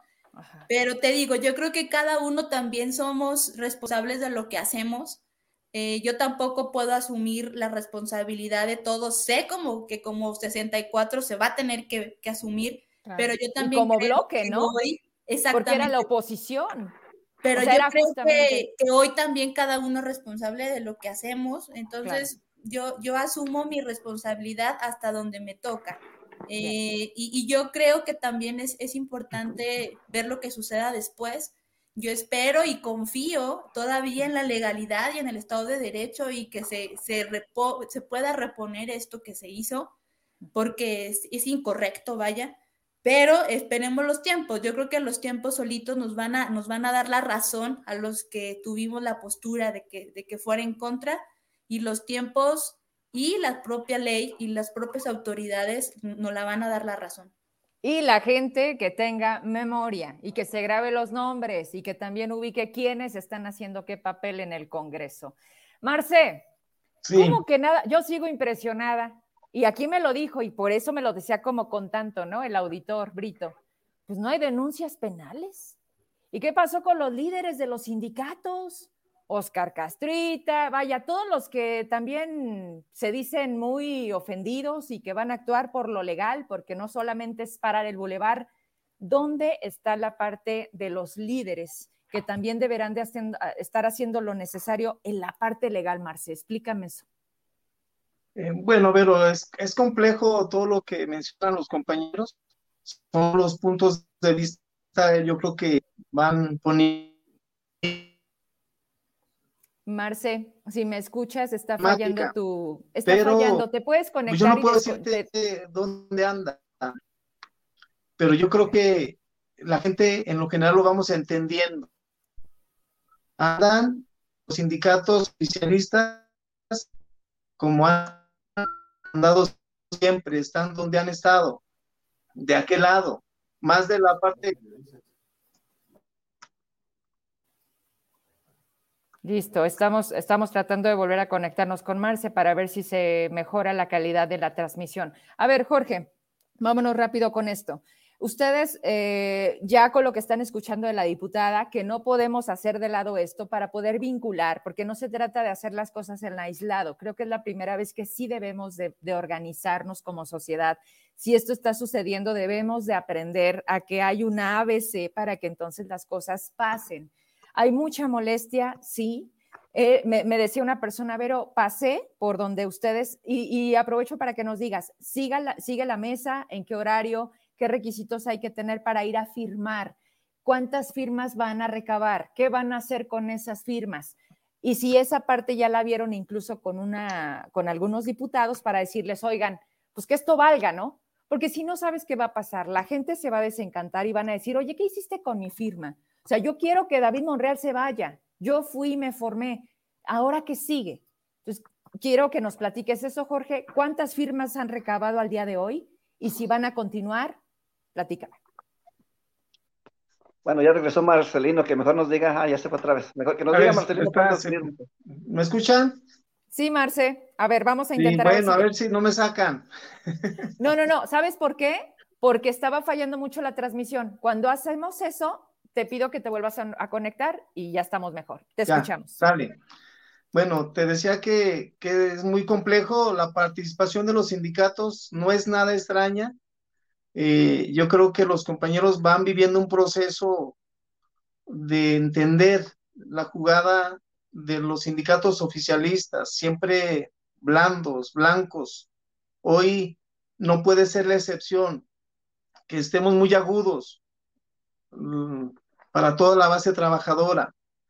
Yo veo algo muy claro en todo esto, eh, que si no es la ciudadanía, si no es la participación democrática, no va a pasar nada. Gaby está en la legislatura, eh, los diputados traen unos enredos ahí muy curiosos que poco tienen que ver con legislar. Nosotros debemos estar atentos como ciudadanos para que funcionen las cosas.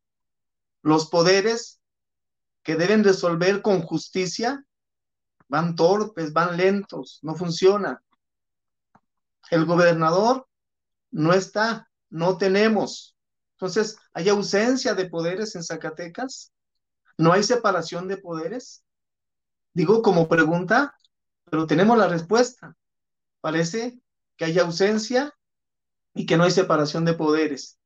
Pero es el gobierno que tenemos, los ciudadanos, que no hemos hecho también el ejercicio de hacer nuestra voz de mandantes. Nosotros somos mandantes. Nosotros ponemos y quitamos, pero no nos la creemos de hacer el ejercicio.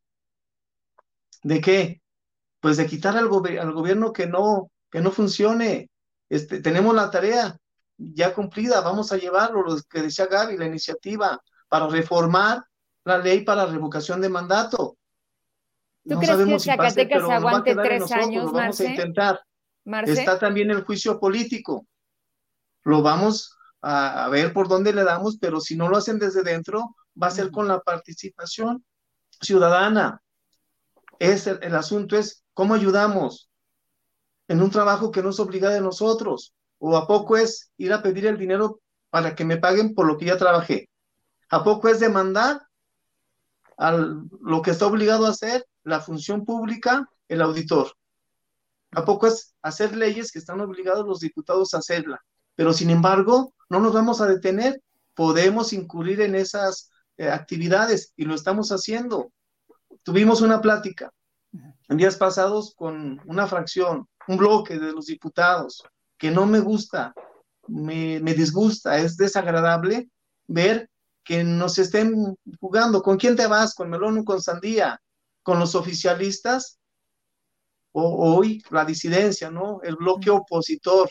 No, es la legislatura y los 30 se deben al pueblo del partido que vengan y están obligados a recibir lo mejor y a legislar a favor de los ciudadanos por las instituciones. Y hoy parece que los ocupados en hacer que funcionen somos los afectados, metiendo amparos, haciendo denuncias, eh, buscando y forzando para que se haga una auditoría, pidiéndole al gobernador, haciéndole al gobernador, eh, pues por dónde le ayudamos, señor gobernador. En Zacatecas hay gente valiosa, maestros, ingenieros, licenciados, que le pueden orientar para que, para que pagara el jueves, para que pagara el viernes, para que pagara hoy, pero no quiere ayuda, quiere seguir presionando.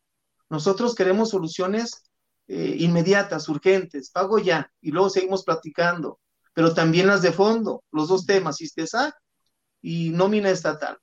ISTESAC tenemos una iniciativa, ahí está puesta Gaby, de la legislatura anterior, es valiosa, es sustentable, tenemos todo para defenderla, que se suba. Está la ley Tello, revisémosla. ¿Qué otra hay? Hay una, una propuesta, propuestas sueltas de los sindicatos, a 58, telesecundarias, y la que pueda surgir cuando se empieza a trabajar para las soluciones de fondo, de manera seria, comprometida.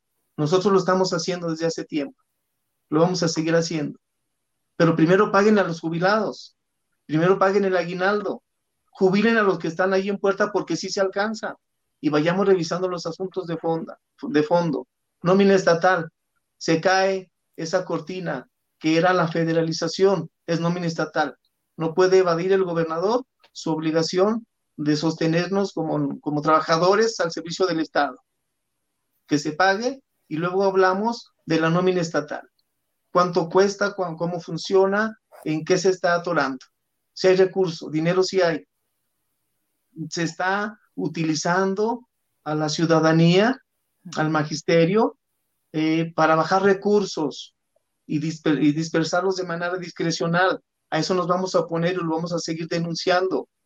Que no hay, que no hay culpables, dicen los compañeros, cada, digan nombres. Pues ahí tiene la legislatura 106 observaciones. De esas 106 observaciones está utilizando dos o tres y son en perjuicio de los derechohabientes. Decía Marco Vinicio algo tan esencial. Dice, justifica su finiquito, más de 400 mil pesos. Él supo y dijo que había una crisis. Entonces, si hay para pagar finiquitos, para pagar el salario del director Nacho, pero no hay para pagar a los jubilados y pensionados, si hay eh, para dispersar en el parque vehicular, para pagar esos eh, aparatos, pero no hay para pagar el aguinaldo. Y hablan de pensiones doradas y el sueldo dorado que tienen los, los de ahorita, que dicen que hay una quiebra técnica. No necesitan nombres porque están en la auditoría. Es que se ponga a trabajar el legislativo como tal, que el Parlamento se eche a andar ya, que se pongan las mesas y vayamos revisando los asuntos de fondo. Digo vayamos cuando no es nuestra obligación, pero tenemos la disposición y también contamos con propuestas. Y lo que no tiene el gobierno, voluntad de que las cosas cambien para bien, para adelante. Que si para destrabar, Marce, porque eh, todo está parado. y, en eso estamos trabajando. Nos hemos ido especializando, el compañero Jorge, no nos habíamos conocido, entra en crisis y se mete y hace su aporte. Compañero Carlos, el otro Jorge que tiene años con nosotros revisando y generando los estudios actuariales. Y estamos pues en condiciones de hacer el trabajo que no nos corresponde, pero que ya lo tenemos para hacer. Tenemos 700 firmas por lo menos, ya para la revocación de mandato, para la modificación de la ley. Y vamos a ir por el juicio político. Pero hoy tenemos un contexto muy favorable. Eh, y este sí puede ser para la historia, ojalá y el gobernador lo entienda va hoy a seis meses uniendo al pueblo de Zacatecas, pero contra él. Va uniendo las desgracias de todos los sectores para echarlo y llegar y se alcance algo de gobernanza, algo de gobierno en Zacatecas, algo de certeza. Porque si hoy pasa al magisterio, les pasa a los jubilados, le, le está pasando al campo, les pasó a los panaderos, nos está pasando con las placas, y no puede soportar una ciudadanía tantos agravios. Puede haber un estallido social y no es provocado porque estemos de ambiciosos y codiciosos, es porque solamente queremos la tranquilidad para nuestras familias. Es lastimoso que a 15 días, con todo lo que ya se dijo aquí, con todo lo evidente, así como Gaby, no puedo decir cuándo paguen, porque no sabemos cuándo quiere el gobernador decir, liberen el recurso, suéltenlo ya. Nada más eso se requiere.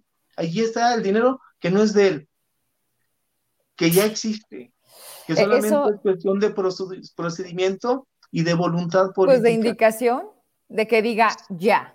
Así Nada más es eso. ¿Qué, más se requiere? Los diputados pues saben en el Congreso, los medios de comunicación lo saben, los, diputados federales que nos han, han estado apoyando y senadores entienden del procedimiento. Los funcionarios que saben cómo funciona la Secretaría de Educación saben que solamente es cuestión de un clic, que no se necesitan días ni semanas, pero se necesita primero resolverlo inmediato y ya preparar las mesas para llegar a los, las soluciones no, no de fondo y definitivas, pero sí de mediano y largo plazo. Entramos, sí, a una federalización, pero sistemática, ordenada y real. Entramos a la transición de la seguridad social, sí, pero vayamos con la gradualidad y la inteligencia y con método para que las cosas sí sucedan. Hay pues un gran reto para todos. Sobre todo social. claro, para toda la sociedad. Nosotros seguiremos participando en estas rutas. El diálogo siempre con todos los sectores, nuestra incursión a la legislatura para que las cosas sucedan de la mejor manera. estaremos ahí visitando al, abogado Rada. Igual, agradezco que ha sido muy atento, que ha sido comprometido y que le ayudemos un poquito con la carga. Digo, no solamente con, con los likes, yo creo que un poquito, ahora que están las demandas de amparo por el. No solo Facebook. ¿ah? Pues que le metamos unos poquitos pesos, también los abogados comen.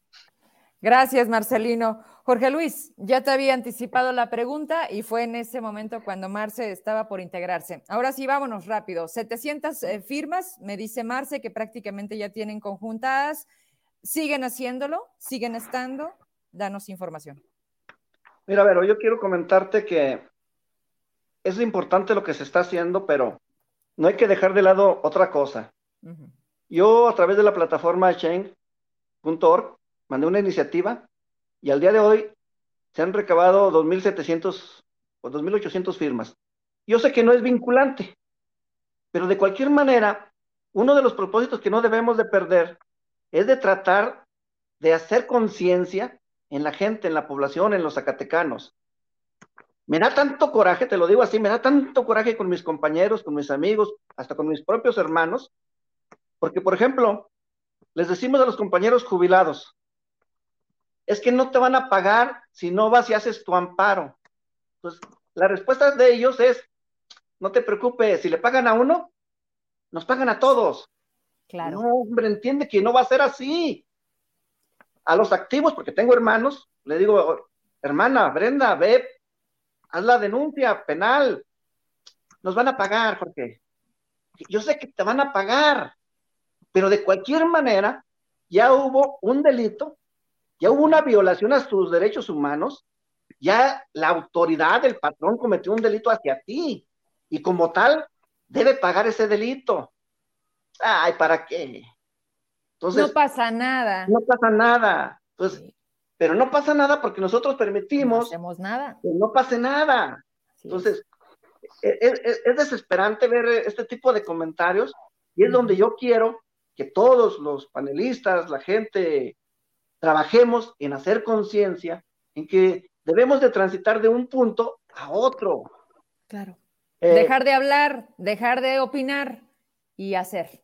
Mira, quiero también comentarte, por ejemplo, no sé si, si hay aquí que nos estén viendo eh, la gente de, David Monreal o, si no, pues para buscar a, este González Romo y decirle que... Se me hace que, andaba en la ruta 14 dando gel, pero le escribimos.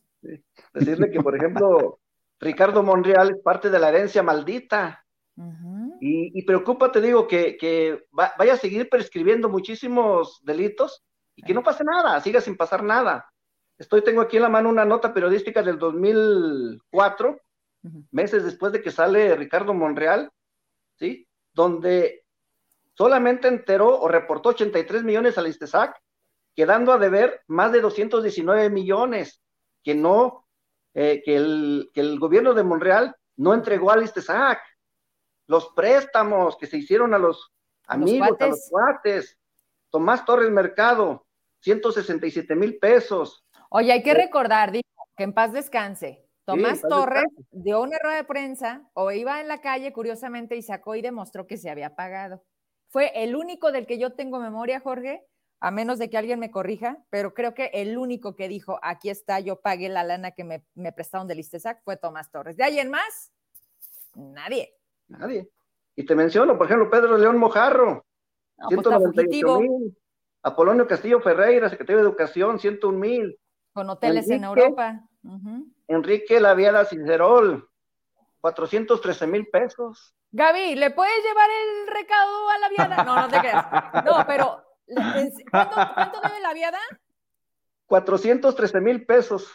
Ahorita escribo. A ver si ya pagó y que nos lo demuestre. La Viana se supone que es el de la oposición y seguramente él fue y depositó ahí su, su ah, voto eh. directito y objetivo para Virgilio. Ah, qué bonito. Vamos a buscar a la Viada. ¿Quién más, Jorge? ¿Quién más? Raúl Castañeda, 153.461 pesos. Ya se murió, ¿no? Que en paz descanse. Desconozco. ¿No? No, no, no sé decirte. ¿Quién es Gaby? ¿Raúl Castañeda? Saúl. Saúl. Saúl Castañeda, el coordinador jurídico del Estado. Ya. del equipo de Ricardo Monreal. ¿Sí? Está también este, a una empresa constructora, Cocama, por dos millones cuatrocientos sesenta y seis mil pesos. ¿Sí? Es de lo que recuerdo, de lo que tengo aquí a la vista, aquí en la mano, aquí en el, en la nota. Sí, entonces, mientras sigamos esperando que otro, a ver quién hace el trabajo, nunca va a pasar No, pero ¿qué, dijo Marco Vinicio? Ya no pudimos hacer nada porque había prescrito. Yo no soy autoridad para castigar, pero pudo haber denunciado y tampoco lo hizo. Yo tampoco soy autoridad. ¿Sí? Tampoco yo me voy a lavar las manos. No, pues a mí no me corresponde. Claro. Pero pues si vamos a estar siempre con esa actitud, pues. Es que, ese es el punto, Jorge. ¿Cuándo ha sido distinto? Cuando, como dice Marcelino, nos hemos organizado para que entonces digamos, ya estuvo, ¿no? ¿Algo más que quieras agregar o pasamos con Rada? No, le, dejamos algo al licenciado porque tiene también mucho que decir. Ya me imagino. Vamos, vamos cerrando y casi despidiéndome para el minuto de, la despedida. A ver, Rada, me, tengo varios mensajes y entre que escucho a ustedes y leo los mensajes igual que todos, pero pues es parte para que todos, si no me da para leerles, estén presentes. Mm, rapidísimo, me dice Marta, no sé si me puedas otra vez agarrar ese mensaje. Mm, ella decía, a ver, abogado Rada, ¿nos puedes orientar si queremos hacer de manera individual una denuncia? Por lo que tanto hemos dicho en el programa de que no hay. O sea, de manera individual, eh, un jubilado, un maestro puede interponer una denuncia para que no sea una, para que el problema sea de, de todos. No, por supuesto. De hecho, eh, es una conducta delictiva atribuible al servidor público, pero hay una afectación generalizada. Entonces, desde esa perspectiva, cada uno de los afectados tiene que interponer su denuncia penal en la Fiscalía Anticorrupción. Ok. Me están pidiendo tu contacto. ¿Quieres que al término a través de inbox o cómo te busquen para las personas que están pidiéndome tu dato? ¿Cómo? Sí, por favor. Ok, entonces me escriben inbox y yo les comparto el celular. Ya, ya te voy a cobrar, Rada. Gracias por la confianza. Oigan, rapidísimo, Miguel Torres, te vi, Jorge, que estabas en la entrevista cuando lo, tuve y le reclamaron que al día de hoy no están agendados. A ver, ¿qué está pasando? Porque me comprometí con eso.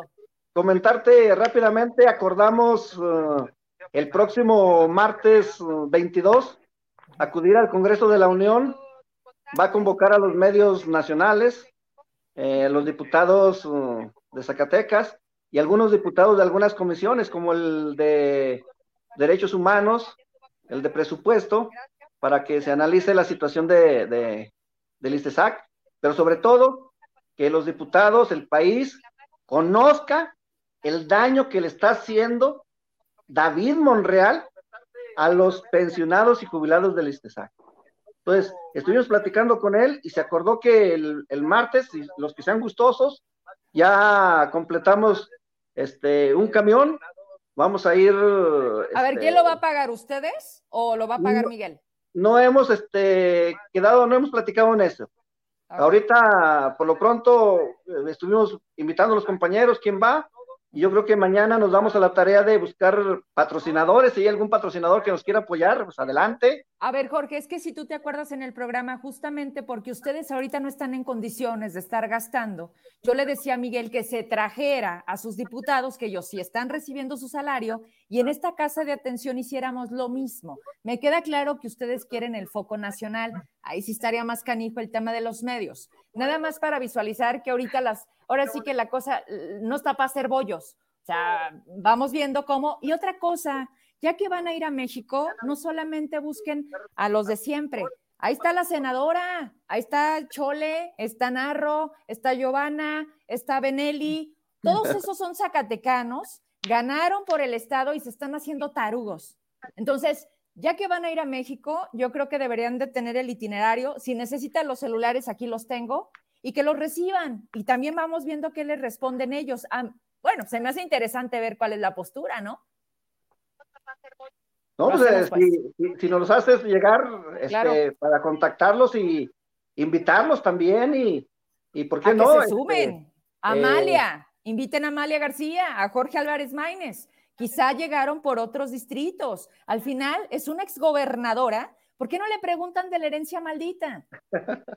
¿Por qué no le preguntan que por qué no federalizó la nómina cuando fue gobernadora? Bueno, hacemos la tarea y lo hacemos bien. ¿Les parece? Vamos cerrando la mesa. 9 con 27, Gaby. Un minuto. ¿Con qué te despides? ¿Qué mensaje nos dejas por ahora? Para contactarlos Mira, pero yo creo que en tribuna el, el martes pasado yo hacía un, una invitación no solo al gobernador, también a mis compañeros diputados de hacer ese alto en el camino y ver en lo que nos estamos equivocando. Yo creo que hoy tenemos esa oportunidad de oro nosotros como diputados y el gobernador tantas veces que quiso ser gobernador y hoy lo es, de, de sí buscar el, el, beneficio para Zacatecas. Yo, yo sé que parece un, un discurso de siempre, pero yo creo que tenemos que hacer la parte que nos toca. Y yo siempre he dicho que si cada quien hacemos la parte que nos toca, esto va a funcionar. Pero no hemos visto, y, me queda claro los mensajes de la gente, no se ha visto el trabajo de los diputados, al revés. Eh, estamos siendo omisos y estamos siendo serviles y estamos siendo, lo, que comentan en los mensajes es, es, es cierto, pero para que eso se revierta, tenemos que ponernos a trabajar. Entonces, yo sí creo que, que, es, un, es un buen momento para hacer ese alto en el camino y tener que ver hacia dónde queremos llegar por Zacatecas, ni siquiera en un tema político. Yo creo que hoy el Centro Zacatecas, en mi solidaridad con los maestros, le dije ese día, eh, pedirle al gobernador el pago inmediato a los maestros, el pago inmediato a pensionados y jubilados, así lo expresé en tribuna, así te lo digo aquí en tu programa. Yo creo que agarrar la mano no podemos, de agarrar la mano para hacer el clic no podemos, pero sí tenemos que hacer la presión necesaria para que ya se les pague a los maestros y a tantas familias que hoy no tienen el recurso para su sustento, o sea, para el sustento diario. Eh, cuenten conmigo, igualmente, eh, Jorge Luis, si necesita el apoyo para el camión, va, o sea, sin problema, es más, vamos. Yo, Eso te iba a decir, Gaby. Gaby, ¿por qué no vamos? O sea, el gobernador dice que los acompaña, pues ni eso ni nada, y ni les paga. Entonces, si la voz se escucha, si se resuelve todo, ¿por qué no nos movemos vamos, a Ciudad de México? Vamos, vamos. Jorge Luis, no sé, igual Marcelino tiene mi número, si usted no lo tiene directo, eh, con toda confianza, mándeme un mensajito, nos ponemos de acuerdo y, y, yo les apoyo con el camión, yo no tengo, yo no tengo problema, digo, va, vamos haciendo lo propio y, y, tenemos que movernos. Si hoy tenemos que hacer el movimiento desde con ustedes, y, y, bien lo decía ahorita el compañero Jorge Luis, si nosotros no hacemos el trabajo, nadie lo va a hacer por nosotros. Entonces yo insisto, cada quien tenemos que hacer lo que nos toca y hoy nos toca estar por ustedes y yo creo que, que tenemos que hacerlo. Hoy, hoy tenemos esa, esa oportunidad y vamos, yo puestísima para ir. Y sin duda, yo, yo creo que el, tiempo, el tiempo lo dirá, los hechos son los buenos, las, las palabras se las lleva el, el viento, tenemos que hacerlo realidad y, y, ya nada más me contacta y nos ponemos de acuerdo. Gracias, gracias Gaby por tu participación, tu tiempo y estar hoy en esta mesa, que bueno, todavía tenemos muchas, pero por hoy, un día a la vez. Gracias Gaby, buenas noches. Marce, Magda Álvarez, senadora Claudia, aprovechando que lo está viendo, ¿qué han hecho allá por nosotros, el sector educativo estatal sin pago? Pues voy a buscar también a, la senadora, digo, volvemos a lo mismo, Marce, Jorge, este, pues allá está, ¿no? Quien también, como hubiese sido el escenario de este estado si hubiéramos tenido a una gobernadora, ya sé, ya sé, Jorge, que a lo mejor tú en ese momento no tenías fe, pero, pero mira, pero mira, a ver, Marce, que no se nos olvide algo, y tú lo dijiste, por eso contigo despido este comentario. ¿Cómo queríamos ver a una persona con capacidad en la política cuando nunca ha sido brillante? No sabes cómo me ha escrito la gente, pero ¿ya se te olvidó quién puso en quiebra la leche real en Fresnillo? Ah, bueno. ¿Quién es hoy gobernador? O sea, no se le dan las matemáticas, me dicen, sí fue a la escuela, pues yo creo que sí fue, pero no entraba a las clases. No sé, algo pasa con esta parte del gobernador que nos está dejando mucho que desear, Marcelino. Esa es una. Y otra, pues dicen que ya que van a ir a México, ya ves que Benelli se le daba a traer mucho dinero en maletines, pues que les diga que pues igual y con eso copele, ¿no? No, no te creas, Marcelino, con eso me despido. ¿Qué nos dejas? Un minuto.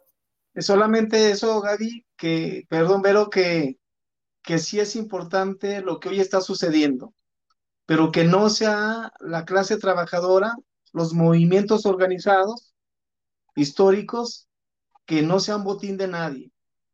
No somos apolíticos, al contrario, lo que hacemos es eso, pero es la política social de fondo, la democracia participativa, pero debe ser consciente, debe crecerse en ese sentido. Entonces yo cuido mucho eso, no como persona, sino como movimiento, que no nos vamos a prestar a ser botín de nadie, pero tampoco vamos a desairar ningún buen esfuerzo de buena voluntad para que las cosas cambien. Bienvenido al apoyo que nos brinda la diputada Gaby. Ojalá y sean más diputados, como tuvimos el apoyo de la diputada Alma en la legislatura anterior, comprometida con los ciudadanos, comprometida con el pueblo, haciendo su trabajo.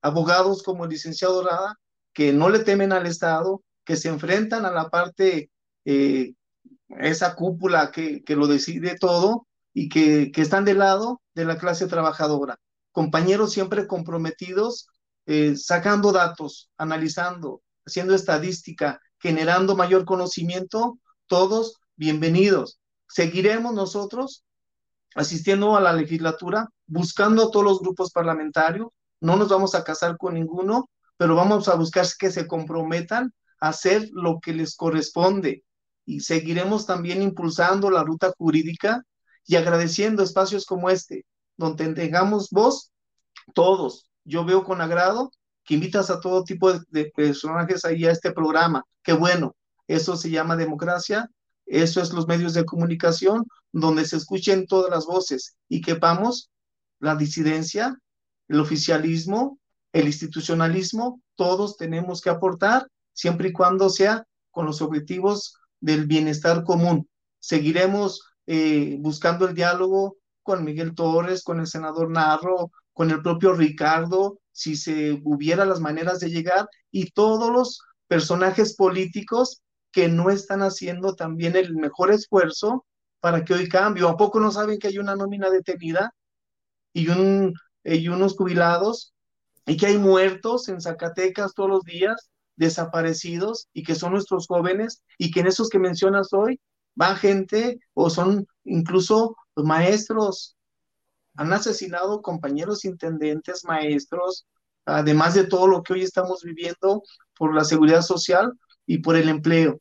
El llamado es a, a la unidad, a los compañeros, a dejar fuera el partidismo, pero más a unirnos de veras como zacatecanos. Los que queremos a Zacatecas somos más. Veía en días pasados hay comentarios como, mejor me voy a otro estado. No, es que no sobramos los zacatecanos que sí queremos nuestra patria chica. Sobran los que están sirviéndose de nuestro estado, de nuestra economía y de los puestos políticos y de la gobernanza para no avanzar. Eh, aplaudo pues a los ciudadanos comprometidos, a los diputados que están bien, a los medios de comunicación que dan eh, este espacio a todas las voces. Gracias, Vero, gracias, compañeros, y a todo el auditorio que te sigue. Gracias a ti, Marce. ¿Con qué te despides, Jorge Luis? Bueno, pues agradecer a cada espacio, cada momento que nos brindas por estar aquí en el programa para hacer público eh, nuestra inconformidad, nuestro malestar por tanto atropello durante estos seis meses que hemos padecido pensionados y jubilados.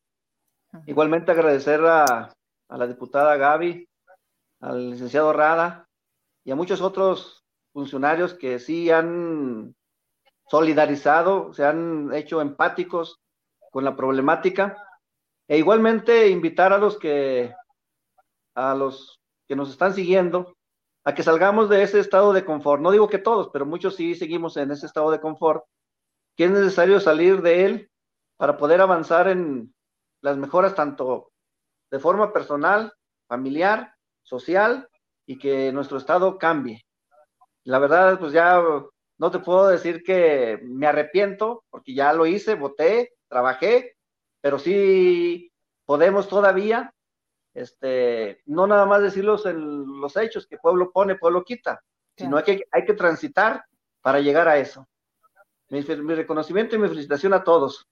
Gracias, Jorge. Tienes doble chamba justo por ese error, pero no le hace, mientras no te quedes parado, te podemos perdonar. No, gracias, Jorge. Gracias por hoy la confianza y la comunicación que hemos logrado. Buenas noches, aquí seguimos. Jorge, Rada, ¿con qué te despides?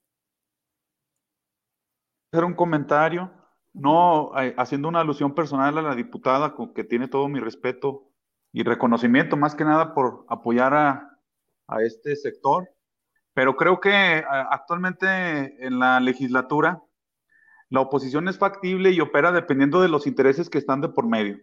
Y esos intereses, bajo esta coyuntura que se está viviendo, no tienen nada que ver con los principios de legalidad y con la equidad. Y con todo respeto también para todas las mujeres, eh, bajo el escenario que se presentó en el Poder Judicial con los comentarios del presidente y el video difundido a nivel nacional en redes sociales, al parecer eh, en esta legislatura, la mujer, eh, ser mujer es cuando le conviene y ser sumisa es cuando se lo solicitan, porque eh, estamos ante un evidente doble discurso de las mujeres que integran la legislatura y, diputadas y, diputados que han sido priistas, panistas, perredistas, no tienen una institucionalidad en sus, en sus versiones como diputados. Es lamentable lo que se está viviendo en la legislatura, es muy pobre el discurso. Lo que permea es más que nada las ofensas y están pisoteando día tras día los derechos de todos los zacatecanos desde la legislatura y es muy lamentable. Lo digo con todo respeto a la diputada que ella sabe que yo he reconocido este apoyo que tiene contra este, con, con este sector magisterial, pero por otro lado, la verdad es que es muy lamentable. Gracias, abogado. Y gracias. Pero, pero, pero, pero, diría mis compañeros, por alusiones personales. Adelante, sí, tienes razón. Por alusiones personales. No, no, de, de, hecho, yo creo que es muy claro, es muy claro. Yo, yo debo de hoy hablar por mí, por Gaby Basurto, y yo, Gaby Basurto, me he subido las veces que he considerado necesario a defender tanto este movimiento como el tema propio del magistrado. Yo hoy le digo a Marcelino, me queda claro su comentario, yo hoy soy Gaby Basurto, representante de Zacatecas. Ya las campañas políticas pasaron, ya el tiempo político pasó y yo mi apoyo no lo ofrezco como la diputada priista, yo lo ofrezco como la diputada representante del pueblo. Entonces yo, yo no lo veo de esa manera, yo no los veo como un motín, yo no los veo como un tema de vayan para allá y, no estoy con el oficial y sí estoy con la oposición. Yo creo que hoy tenemos que vernos como eso, como un grupo que queremos que a, todos Zacatecas le vaya de verdad bien. Y yo estoy de acuerdo con lo que dice el abogado Rada. Creo que llegamos a un punto donde una nalgada en abril del año pasado no sucedió nada. Un, un video del magistrado presidente hicimos un relajo y hoy que tenemos la oportunidad de lograr la paridad de género en el Poder Judicial no lo hicimos. Como mujer, claro que duele, pero yo tampoco voy a responder por lo que hicieron mis compañeros. Yo respondo por lo que yo hago y respondo por mis acciones y mi congruencia. Y lo que he tratado de hacer los últimos seis meses es ser congruente con Gaby Basurto. Con Gaby Basurto la que he intentado ser congruente, que conoce el tema magisterial, que conoce el tema del ISTESAC y que conoce y lucha por la paridad de género. Entonces yo, yo, yo respondo por mí, por Gaby Basurto. Listo, gracias. Digo. Muchas gracias, bonita noche a todos. A ¿eh? ustedes, gracias, buenas noches. Pues no, algo más, Rada, ya nos despedimos por ahora. Gracias por su tiempo. Buenas noches, que descansen. Adiós. Vámonos entonces, también a ustedes me despido, los dejo con las noticias y que descansen. Mañana a las 8 tenemos programa especial, tenemos Defensoría, es por, por primera vez este, una instancia federal interesante, sin duda, poco pública. Ahí está el gran error de qué sirve, para qué sirve y qué está haciendo con los jubilados. No se lo pierda a las 8 de la noche. De nueva cuenta aquí con ustedes. Adiós.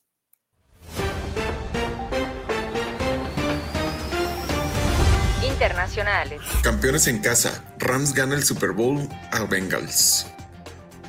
Carneros cumplió los pronósticos que le daban como favorito, pero debió sobreponerse a una desventaja de tres puntos hasta los dos minutos finales del último cuarto.